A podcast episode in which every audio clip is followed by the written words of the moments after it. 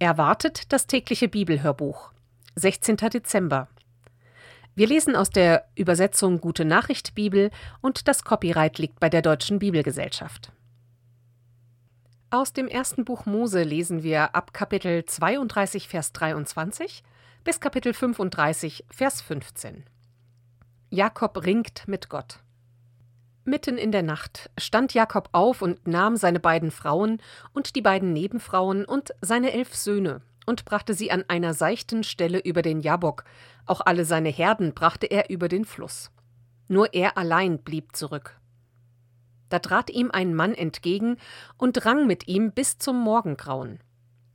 Als der andere sah, dass sich Jakob nicht niederringen ließ, gab er ihm einen Schlag auf das Hüftgelenk, so dass es sich ausrenkte. Dann sagte er zu Jakob Lass mich los, es wird schon Tag. Aber Jakob erwiderte Ich lasse dich nicht los, bevor du mich segnest. Wie heißt du? fragte der andere, und als Jakob seinen Namen nannte, sagte er Du sollst von nun an nicht mehr Jakob heißen, du sollst Israel heißen, denn du hast mit Gott und mit Menschen gekämpft und hast gesiegt. Jakob bat ihn Sag mir doch deinen Namen. Aber er sagte nur Warum fragst du? und segnete ihn. Ich habe Gott von Angesicht gesehen, rief Jakob, und ich lebe noch. Darum nannte er den Ort Penuel. Als Jakob den Schauplatz verließ, ging die Sonne über ihm auf. Er hinkte wegen seiner Hüfte. Bis zum heutigen Tag essen die Leute von Israel, wenn sie Tiere schlachten, den Muskel über dem Hüftgelenk nicht, weil Jakob auf diese Stelle geschlagen wurde. Das Wiedersehen mit Esau. Als Jakob aufblickte, sah er Esau kommen und hinter ihm seine vierhundert Mann. Da stellte er die Kinder zu ihren Müttern, zu Lea und zu Rahel und zu den beiden Nebenfrauen. Dann ließ er die Nebenfrauen mit ihren Kindern vorangehen, dahinter ging Lea mit ihren Kindern und zum Schluss kam Rahel mit Josef. Jakob selbst ging an der Spitze des Zuges und warf sich siebenmal auf die Erde, bis er zu seinem Bruder kam. Esau aber lief ihm entgegen, umarmte und küsste ihn. Beide weinten vor Freude. Als Esau die Frauen mit ihren Kindern sah, fragte er seinen Bruder Wen hast du da bei dir? Das sind die Kinder, die Gott mir geschenkt hat, sagte Jakob. Die Nebenfrauen mit ihren Kindern traten herzu und warfen sich vor Esau nieder, ebenso Lea mit ihren Kindern und zuletzt Rahel mit Josef. Was wolltest du denn mit den Herden, die du mir entgegenschicktest? fragte Esau seinen Bruder. Ich wollte dir, meinem Herrn, ein Geschenk machen, damit du mich freundlich aufnimmst, erwiderte Jakob. Lieber Bruder, sagte Esau, ich habe selbst genug, behalte es nur. Nein, nein, sagte Jakob, wenn du mir wieder gut bist, musst du mein Geschenk annehmen. Wie man vor Gott tritt, um Gnade zu finden, so bin ich vor dich getreten, und du hast mich freundlich angesehen. Darum nimm mein Geschenk an. Gott hat mir Glück gegeben, ich bin sehr reich geworden.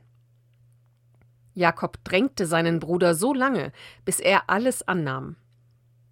Dann schlug Esau vor Wir wollen weiterziehen, ich werde dich begleiten. Aber Jakob sagte Hör deinen Diener, du siehst ja, dass die Kinder nicht so schnell gehen können. Außerdem muss ich die säugenden Schafe und Rinder schonen. Wenn ich sie nur einen Tag lang zu schnell treibe, wird mir die ganze Herde vor Erschöpfung sterben. Zieh darum ruhig voraus. Ich werde dir nach Seir folgen, so schnell es mit den Kindern und Tieren möglich ist. Esau wollte wenigstens ein paar von seinen Leuten als Begleitung zurücklassen. Aber Jakob sagte: Ich brauche sie wirklich nicht. Es genügt mir, wenn du, mein Herr, mir auch künftig gut bist. Esau machte sich auf den Rückweg nach Seir und Jakob zog weiter nach Sukkot. Hütten. Dort baute er sich ein Haus. Für das Vieh machte er Schutzdächer aus geflochtenen Zweigen. Davon hat der Ort seinen Namen. Schließlich kam Jakob wohlbehalten nach Sichem. Hier war er am Ziel seiner Reise, die er in Mesopotamien begonnen hatte. Vor der Stadt schlug er auf freiem Feld seine Zelte auf und kaufte das Grundstück für den Lagerplatz für 100 große Silberstücke von den Söhnen Hamors, des Gründers der Stadt.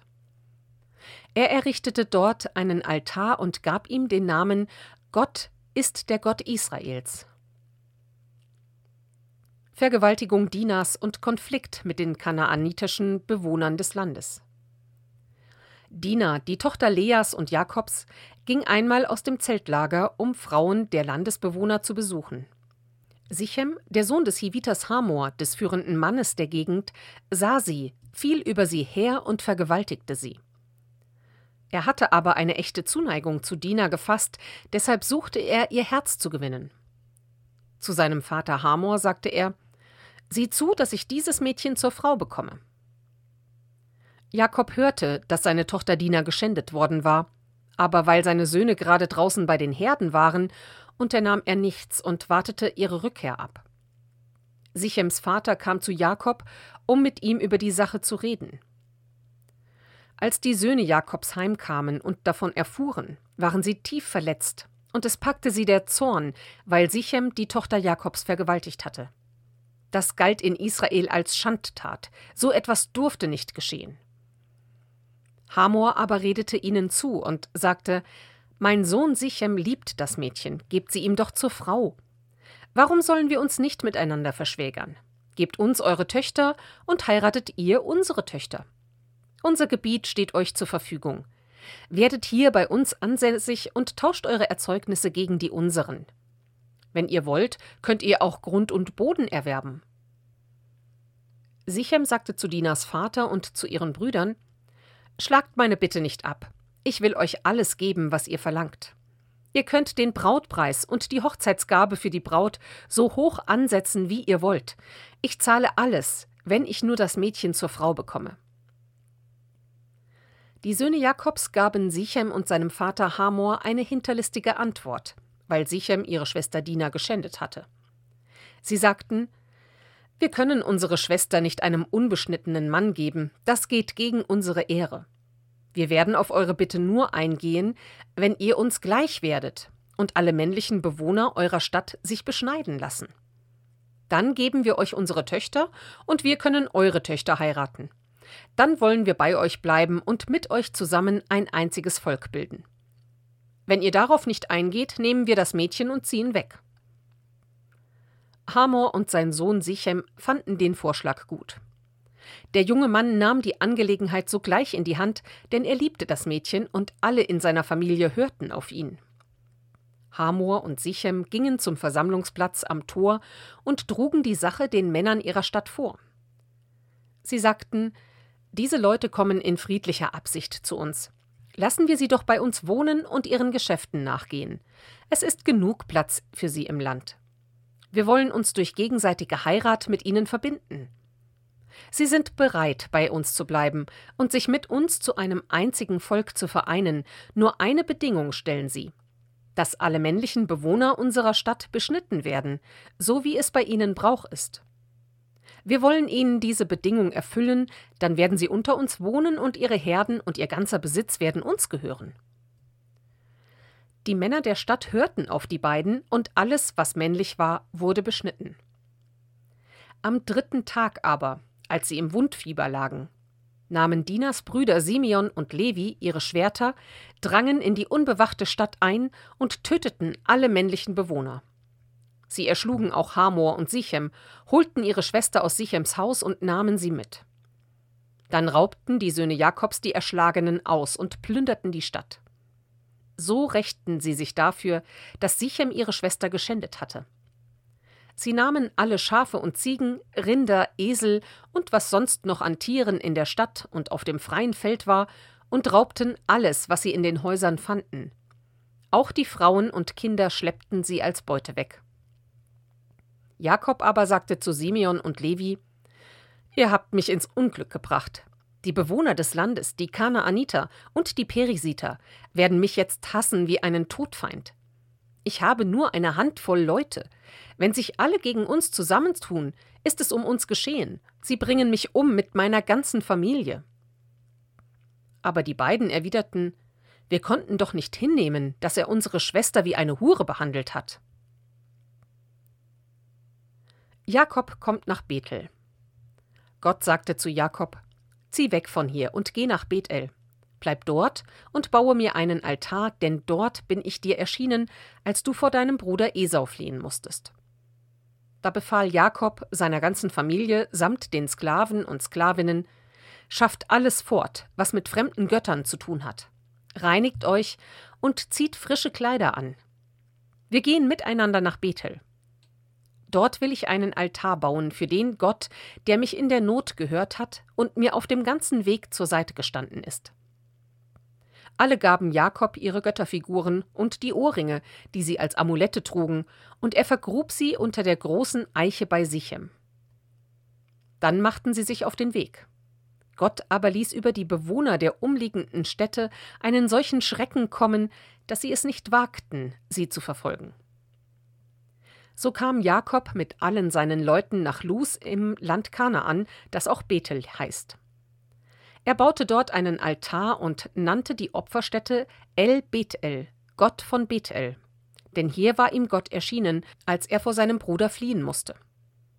Damals starb Deborah, die Amme Rebekkas. Sie begruben sie unter der Eiche bei Bethel, die davon den Namen Klageeiche erhielt. Gott wiederholt sein Versprechen. Nachdem Jakob aus Mesopotamien zurückgekehrt war, erschien ihm Gott ein zweites Mal. Er segnete ihn und sagte, Du sollst von jetzt an nicht mehr Jakob heißen, sondern Israel. So gab er ihm den Namen Israel. Weiter sagte Gott, Ich bin der Gewaltige. Sei fruchtbar und vermehre dich. Deine Nachkommen sollen zu einem ganzen Volk, ja zu einem Verband von Völkern werden und sogar Könige werden von dir abstammen. Dir und deinen Nachkommen will ich das Land geben, das ich Abraham und Isaak zugesprochen habe. Als Gott zu Ende gesprochen hatte, fuhr er von dem Ort, an dem er mit Jakob geredet hatte, in den Himmel empor. Jakob errichtete an dieser Stelle ein Steinmal, goss darüber Wein als Trankopfer aus und besprengte es mit Öl. Er nannte den Ort, an dem Gott mit ihm gesprochen hatte, Bethel, Haus Gottes. Aus dem Johannesevangelium lesen wir aus Kapitel 8 die Verse 21 bis 30. Wo ich hingehe, dorthin könnt ihr nicht kommen. Jesus sagte noch einmal zu ihnen, Ich werde fortgehen, dann werdet ihr vergeblich nach mir suchen und in eurem Unglauben zugrunde gehen. Wo ich hingehe, dorthin könnt ihr nicht kommen. Die Leute meinten, wenn er sagt, wo ich hingehe, dorthin könnt ihr nicht kommen, heißt das, dass er Selbstmord begehen will?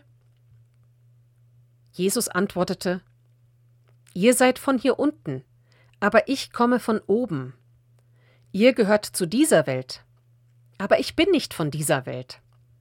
Ich habe es euch ja gesagt, dass ihr in eurem Unglauben zugrunde gehen werdet. Ich bin der, an dem sich alles entscheidet. Wenn ihr das nicht glauben wollt, werdet ihr in eurem Unglauben zugrunde gehen. Du? Wer bist du denn? fragten sie ihn. Jesus antwortete Was rede ich überhaupt noch zu euch? Ich hätte zwar vieles über euch zu sagen und allen Grund, euch zu verurteilen, aber der, der mich gesandt hat, steht zu seinen Zusagen, und ich sage der Welt nur das, was ich bei ihm gehört habe. Sie verstanden nicht, dass Jesus vom Vater sprach. Deshalb sagte er zu ihnen Wenn ihr den Menschensohn erhöht habt, werdet ihr es begreifen. Ich bin der, an dem sich alles entscheidet. Dann werdet ihr auch erkennen, dass ich nichts von mir aus tue, sondern nur das sage, was der Vater mich gelehrt hat. Er, der mich gesandt hat, steht mir zur Seite und lässt mich nicht allein, denn ich tue stets, was ihm gefällt. Als Jesus das sagte, kamen viele zum Glauben an ihn.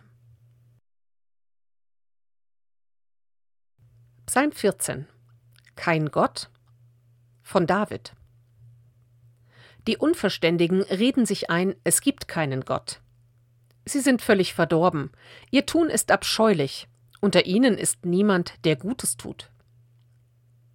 Der Herr blickt vom Himmel herab auf die Menschen, er will sehen, ob es da welche gibt, die Verstand haben und nach ihm fragen.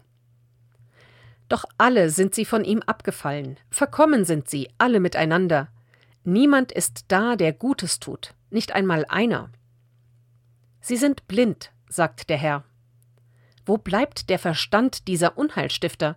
Sie fressen mein Volk, als wäre es Brot, doch mich nehmen sie alle nicht ernst.